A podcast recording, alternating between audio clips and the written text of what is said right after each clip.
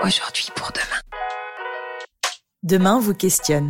Vous vous demandez comment répondre aux défis sociétaux et environnementaux, comment envisager une société plus humaine et plus inclusive. Dans Aujourd'hui pour demain, le podcast des initiatives positives proposées par GMF, partez à la rencontre de celles et ceux qui s'engagent et se mettent au service des autres. Aujourd'hui, nous recevons Cédric Nanquin et Charles Olivon, tous deux joueurs de rugby professionnels. Cédric, vous avez découvert le rugby fauteuil à 25 ans seulement. Pour ceux qui ne connaissent pas encore cette discipline, pouvez-vous nous la présenter en quelques mots? Le rugby fauteuil, c'est un sport euh, qui est fait pour les personnes handicapées.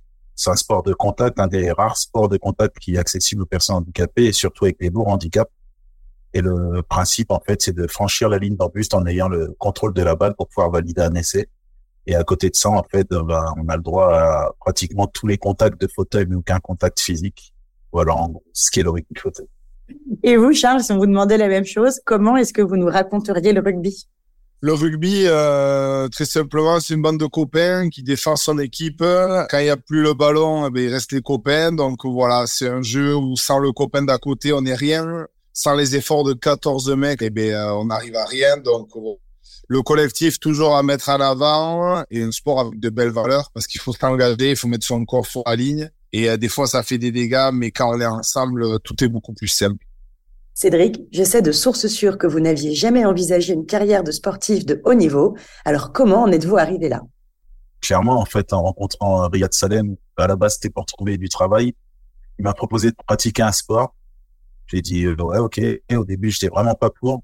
Et en fait, je m'éclate là-dedans. Et puis, assez rapidement, j'ai été appelé en stage en équipe de France. Et après, voilà, la suite de l'histoire. C'est quoi la suite de l'histoire? C'est double champion d'Europe. C'est d'aller participer à des Jeux paralympiques et puis aussi de se dire que le but, c'est d'aller chercher la médaille à la maison aux Jeux paralympiques euh, qui arrivent en 2024. Et pour vous, Charles, le rugby, c'était une évidence depuis toujours? En plus, vous êtes euh, né à Bayonne. Ouais, voilà, je suis né à Bayonne. C'est vrai que le Pays Basque, c'est un endroit de France où euh, le rugby, c'est le sport roi. Et puis moi, je me suis pas vraiment posé la question parce que je suis mon grand frère à l'école de rugby. J'avais trois ans, lui en avait six. Donc, il n'y avait pas vraiment de catégorie pour moi, trois, quatre ans. Du coup, j'essayais un peu de me greffer euh, aux copains qui étaient un peu plus grands. Donc, j'étais un peu le loup qui voulait jouer avec eux, mais euh, qui n'avait pas trop le droit. Les parents nous accompagnaient. Et puis voilà, c'est une passion, c'est le sport que j'aime et euh, ça le restera toute ma vie. Je peux dire que vous êtes un peu tombé dedans quand vous étiez petit. Eh bah oui, ah là, vraiment quand j'étais tout petit. Vraiment. Euh, le lundi, mardi, on avait école. Jeudi, vendredi, pareil. Le samedi, on allait à l'école de rugby. Le dimanche, on regardait l'équipe première du village jouer. Donc, euh, ouais, c'était école et rugby, quoi. Voilà. Cédric, le rugby fauteuil est un sport mixte. Euh, D'après vous, qu'est-ce que ça change? Je trouve ça juste génial, en fait, d'avoir associé tout le monde. Quand je dis tout le monde, on a une partie des handicaps. Si on n'est pas handicapé, les gens ne peuvent pas pratiquer le rugby fauteuil c'est un peu la discrimination inversée. Mais cette ouverture, en fait, en disant que bon, on va avoir des camarades qui sont des filles et qui jouent avec nous et qui vont et qui jouent aussi bien, voire mieux à des moments donnés. Euh, moi, je trouve ça génial, en fait, de, que tout le monde puisse jouer ensemble sans catégoriser, en fait, parce que c'est vrai que souvent on catégorise les types, les genres et tout ça. Ben là, tout le monde joue ensemble au même niveau. Et vous, Charles, qu'est-ce que vous pensez de la place des femmes dans le rugby aujourd'hui? Aujourd'hui, euh, on voit bien que les femmes elles prennent une place de plus en plus importante, notamment le, le tournoi destination, les matchs de l'équipe de France féminine de plus en plus médiatisés, je trouve. Euh, il y a une bonne équipe aussi en France ces dernières années, donc ça aide aussi à promouvoir euh, le rugby féminin, donc c'est une bonne chose. Et puis souvent on se croise à Marcoussis, donc c'est sympa. Ça donne lieu à quelques échanges et c'est bien que ce soit un sport ouvert à tous, aux jeunes, aux moins jeunes, aux filles, aux garçons le rugby, c'est un sport comme ça. il faut surtout que ça le reste, que ça continue comme ça. Vous êtes tous les deux à la tête d'une équipe. C'était écrit pour vous. Qu'est-ce que ça implique comme état d'esprit, comme valeur? Cédric, tu veux répondre? Le l'eau? eh bien, écoute, qu'est-ce que ça représente? Être euh, parmi les leaders d'une équipe, c'est déjà être un exemple, hein, parce qu'on peut pas être un leader si on arrive en retard, si euh, le week-end sur le terrain on fait pas le boulot, si en dehors du terrain euh, on n'est pas irréprochable pas trop être leader et avoir une parole qui porte au sein du groupe. Puis voilà, euh, essayer d'amener tout le monde avec soi, que tout le monde euh, se jette euh, dans le projet en ayant les mêmes ressentis, la même sensibilité, parce que c'est important de s'approprier le projet d'une équipe et essayer que chaque membre de l'équipe, que ce soit le staff, les joueurs, tout le monde soit sur la même page et aille dans la même direction. Je crois que c'est très important. pour moi, c'est clairement ça. Après, euh, ce qui va changer en fait et ce qui aussi a fait ça, c'est aussi mon implication parce qu'on est dans un sport qui est très jeune en France. Les débuts, c'est 2008. Et quand on m'a dit, ouais, Cédric, on veut te mettre capitaine, au début, j'étais, wow, ah ouais, ok. C'est sacrée responsabilité. Comme il a dit, il faut arriver à l'heure, il faut être un peu l'exemple. Et euh, je suis pas tout le temps à l'heure. L'autre jour, les un reportage, une jeune fille euh, qui avait eu un accident, euh, elle est quadruple amputée, puis lui envoyer un petit message, salut, euh, est-ce que tu connais le rugby fauteuil? Et puis quand je la vois maintenant s'éclater sur le terrain et qu'il lâche pas l'affaire, là voilà, je me dis que mon taf il est fait, trouver des nouveaux joueurs, c'est aussi ça ce que j'aime dans mon sport.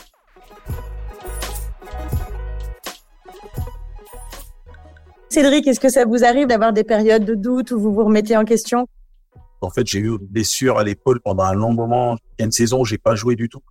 J'étais complètement à l'arrêt. L'équipe de France partait en stage ou en compétition. J'allais juste au stage de l'équipe de France pour continuer le petit lien et être avec eux. Et voilà, quoi. Mais sinon, j'étais pas aux compétitions. Du doute, non. Mais en fait, c'est qu'il y avait la qualification pour les Jeux de Tokyo euh, au championnat d'Europe qui arrivait et toujours des douleurs aux épaules. Et en fait, j'ai quand même été euh, sélectionné et je suis parti. J'ai fait un, un tournoi avant le championnat d'Europe. Et euh, à ce tournoi-là, bah, en fait, euh, j'arrive, je joue et il y avait quand même des belles équipes et euh, je joue beaucoup pour une reprise. et en fait, euh, là, je me retrouve meilleur joueur de ma catégorie à ce tournoi-là. Et bien, ok, plus besoin de s'entraîner. c'est génial ce sport. C'est aussi là où on voit un peu le, manque de professionnalisme qu'on peut avoir et dans notre sport que ça reste un sport qui est très amateur pour nous. Euh, parce qu'il n'y a pas vraiment de suivi médical. On se débrouille un peu comme on peut et comme on le sent un peu. Et c'est vrai que je pense que j'avais repris un peu trop tôt à ce moment-là parce que je suis parti en championnat d'Europe avec des douleurs d'épaule sans vraiment de suivi, sans vraiment de médecin avec nous. C'était pas top. Et en fait, ben, à des moments donnés, j'ai dû jouer en ayant des grosses douleurs pour essayer de tenir le truc et on s'est pas qualifié. C'était un gros regret, cette qualification. Mais après des doutes en soi sur la performance, est-ce qu'on va revenir? Je dis toujours que ben, je profite tout le temps du, du moment présent et euh, en me disant bah voilà quoi ce qui doit arriver arrive et puis euh, on verra jusqu'à où ça va quoi. Après je me mets pas de, de limite dans mes pensées hein. je me dis voilà quand ça s'arrête j'ai une vie avant j'ai une vie après quoi je pense. Et pour chacun d'entre vous qu'est-ce qui a été le plus difficile pour accéder au plus haut niveau? C'est plus de pouvoir prendre le temps financièrement en fait. Moi au début je travaillais et euh, c'était assez compliqué bah, de se dire bah si tu veux progresser et aller en équipe de France bah tu dois clairement un limite arrêter de travailler pour euh, pouvoir euh, t'entraîner assez souvent pour pouvoir progresser. Et euh, j'ai pu être embauché par mon association sur un contrat aidé, donc ça mettait pas de l'argent et de l'argent, mais ça permettait en tout cas d'avoir un petit contrat de 24 heures et de pouvoir continuer à ma prépa physique et de pouvoir m'éclater dans mon sport. Et moi, en fait, j'ai eu une grosse blessure à l'omoplate il y a à peu près 4-5 ans qui se consolidait pas et voilà ça a été ça un peu mon coup dur qui m'a sorti des terrains pendant deux ans à peu près. Comment vous voulez faire cette blessure? Euh, Un contact direct euh, sur l'épaule et ouais ça a cassé de, de, haut en bas. Donc il y avait une fracture assez euh, c'était assez violent. Et en soi c'était pas tellement ça c'est que la fracture était longue, importante, etc. Mais euh, c'est que ça consolidait pas, donc ça a peu d'arthrosé et du coup euh, ça revenait. Et le problème c'était que c'était un endroit où il y a un nerf qui passait derrière l'épaule. Et donc si on voulait accéder à la fracture pour la réduire et pour la stabiliser, il y avait un risque de perte de sensibilité et que mon bras soit mort. Donc du coup c'est pour ça que c'était compliqué et que ça a été difficile de trouver un chirurgien qui voulait bien s'occuper de moi. Voilà, euh, mon coup dur ça a été ça. Vous avez donc traversé toute une période pendant laquelle vous avez cru ne jamais pouvoir revenir sur le terrain? Oui, oui, oui. En fait, il n'y avait pas de chirurgien et euh, tous les grands noms des chirurgiens euh, d'épaule que j'ai consultés, comme envoyé voir, m'ont tous dit que c'était cuit. Donc, du coup, il a fallu que je prenne mon sac à dos et que j'aille en voir un peu de partout jusqu'à en trouver un. Donc, ça a été long, dur, hein, parce que tu sais pas où tu vas. Donc, beaucoup de questions dans la tête, euh, jamais de réponse et que des refus. Et mentalement, ça a été dur mais euh, c'est quelque chose aussi qui m'a forgé, qui m'a fait du bien. Ouais, c'est quelque chose qui m'a fait du bien. J'ai appris sur moi aussi, et puis je m'en suis sorti. Comme d'autres joueurs qui se blessent, et comme des coups durs dans la vie, comme beaucoup de gens ont. Donc, comme les autres, je suis passé par des moments compliqués, et puis voilà, on s'en relève. Et à ce moment-là, est-ce que vous avez pu envisager une vie sans le rugby, ou c'était impossible pour vous? Euh, Non, non, on me l'a beaucoup posé cette question.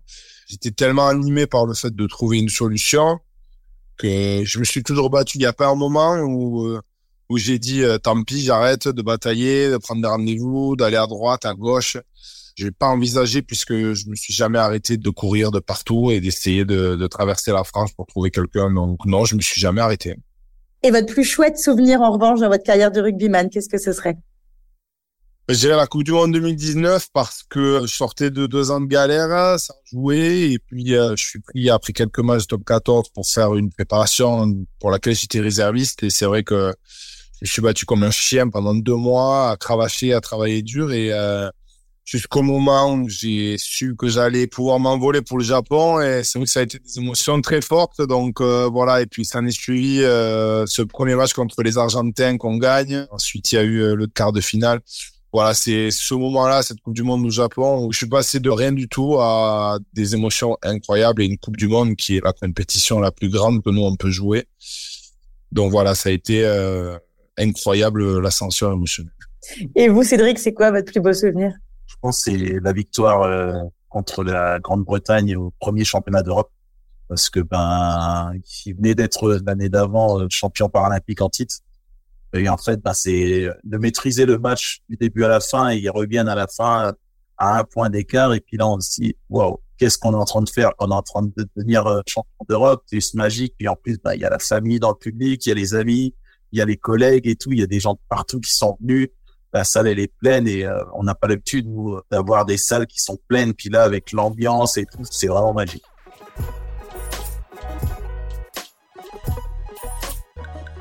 La Coupe du Monde de rugby fauteuil va se dérouler en parallèle de la Coupe du Monde de rugby 2023. Pour vous, Cédric, c'est forcément une bonne nouvelle car ça va donner de la visibilité à ce sport extraordinaire. Et vous, Charles, qu'est-ce que vous en pensez? Moi, je trouve que c'est super. Hein. Euh, on pourra faire un petit parallèle. Je sais qu'il y a les Jeux aussi pour Cédric euh, en 2024. Je crois que c'est génial pour Cédric et son équipe de pouvoir jouer devant du monde avec euh, du public. C'est vrai que euh, on est on est tout pareil. Je pense quand on rentre dans des enceintes où il y a du bruit, où il y a des gens, c'est vrai que ça décuple la motivation, ça donne des frissons, ça nous motive euh, énormément. Donc voilà, c'est une bonne chose. il faut que les gens puissent accéder à à ces matchs-là et, et c'est de ce qui se passe. Et donc c'est bien. Les organisateurs de la Coupe du Monde de rugby 2023 ont aussi annoncé qu'ils voulaient élargir l'accès des personnes en situation de handicap dans les stades de la compétition. J'imagine que c'est un sujet hyper important pour vous deux, que le rugby soit toujours euh, plus accessible. Euh, qu'est-ce qui pourrait être entrepris pour que les choses s'améliorent encore? On peut toujours faire mieux. Quand je vais dans des salles, que ce soit de concert ou des stades, souvent les personnes euh, en fauteuil, on est on est placé à part de nos amis ou de nos collègues avec qui on est venu et que ben quand je vais en concert ou quand je vais euh, voir un match, c'est pour être avec euh, la bande de potes avec qui on a réservé les billets, c'est d'être un peu ensemble. Et il y a des endroits où euh, c'est un peu galère et euh, tu es un peu tout seul à vivre ton truc alors que tes potes ils sont derrière en train de vivre le truc ensemble et puis toi tu es un peu en retrait. et c'est vrai que ben, des places où on peut être à plusieurs, ça ça peut être sympa quoi. Mais bon, il y a déjà pas mal de choses qui sont faites et mais oui on peut toujours améliorer certains espaces. Je pense. Vous connaissez le nom du podcast qui nous rassemble aujourd'hui. Ma dernière question est donc, que souhaitez-vous aujourd'hui pour demain? Ce que je souhaite aujourd'hui pour demain, euh, que Cédric gagne les JO 2024, c'est que moi je gagne la Coupe du Monde 2023. Voilà. Et vous, Cédric? Bah, Moi, c'est euh, clairement de qu'on gagne euh, en, en, 2023 déjà pour nous, en tout cas au rugby, au rugby fauteuil, et que l'équipe de France de rugby professionnel aussi gagne en 2023 et qu'on passe la fête ensemble ça, ça serait top. Ah ouais. Ça serait vraiment énorme dans un premier temps. Et après, bah ouais, la médaille d'or à Paris, ça, ça serait euh, magique aussi pour, pour les Jeux, quoi. C'est vraiment, voilà. C'est l'aboutissement, en fait, de toutes les galères, en fait. Merci beaucoup, Cédric Nankin et Charles Olivon, pour cet échange. Super, merci beaucoup. Salut. Rendez-vous très bientôt pour un nouvel épisode d'Aujourd'hui pour demain, le podcast des initiatives positives proposées par GMF.